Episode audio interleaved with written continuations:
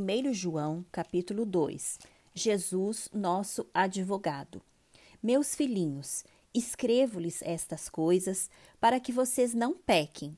Mas se alguém pecar, temos advogado junto ao Pai, Jesus Cristo, o justo. E ele é a propiciação pelos nossos pecados, e não somente pelos nossos próprios, mas também pelos do mundo inteiro.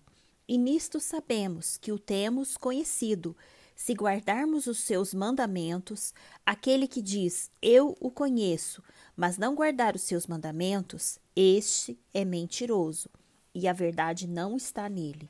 Mas quem guardar a sua palavra, nele verdadeiramente tem sido aperfeiçoado o amor de Deus. Nisto sabemos que estamos nele quem diz que permanece nele, esse deve também andar assim como ele andou. O novo mandamento.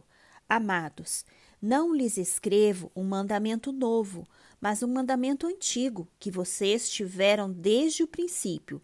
Esse mandamento antigo é a palavra que vocês ouviram. Por outro lado, o que lhes escrevo é um mandamento novo, aquilo que é verdadeiro nele e em vocês porque as trevas vão se dissipando e a verdadeira luz já brilha. Quem diz estar na luz, mas odeia o seu irmão, está nas trevas até agora. Quem ama o seu irmão permanece na luz, e nele não há nenhum tropeço. Mas quem odeia o seu irmão está nas trevas, anda nas trevas e não sabe para onde vai, porque as trevas lhe cegaram os olhos a vitória sobre o maligno. Filhinhos, escrevo a vocês, porque os seus pecados são perdoados, por causa do nome de Jesus. Pais, escrevo a vocês, porque conhecem aquele que existe desde o princípio. Jovens, escrevo a vocês, porque vocês têm vencido o maligno. Filhinhos, escrevi a vocês, porque conhece o Pai.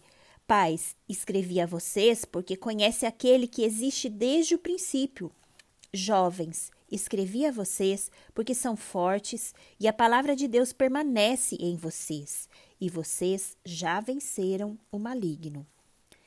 Não se deve amar o mundo. Não amem o mundo, nem as coisas que há no mundo.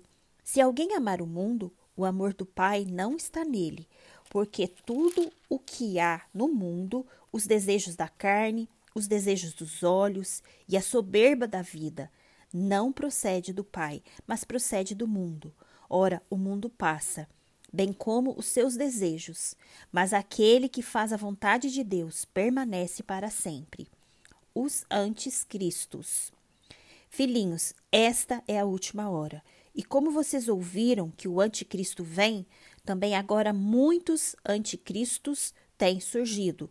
Por isso sabemos que é a última hora. Eles saíram do nosso meio, mas não eram dos nossos, porque se tivessem sido dos nossos, teriam permanecido conosco.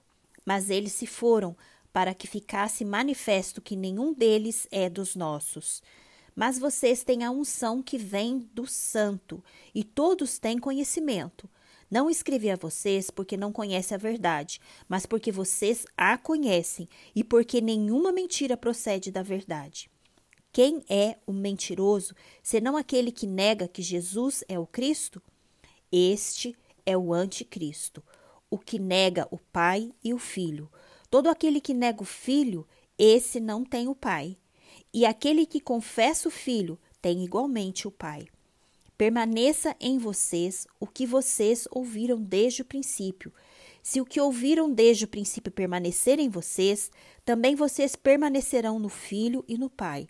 E esta é a promessa que ele mesmo nos fez, a vida eterna.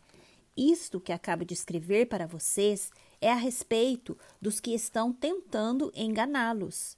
Quanto a vocês, a unção que receberam dele permanece em vocês e não precisam que alguém os ensine.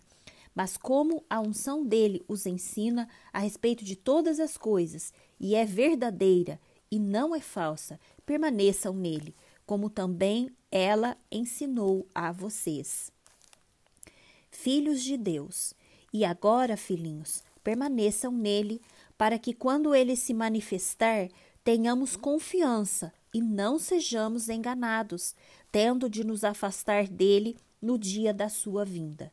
Se sabem que ele é justo, reconheçam também que todo aquele que pratica a justiça é nascido de Deus.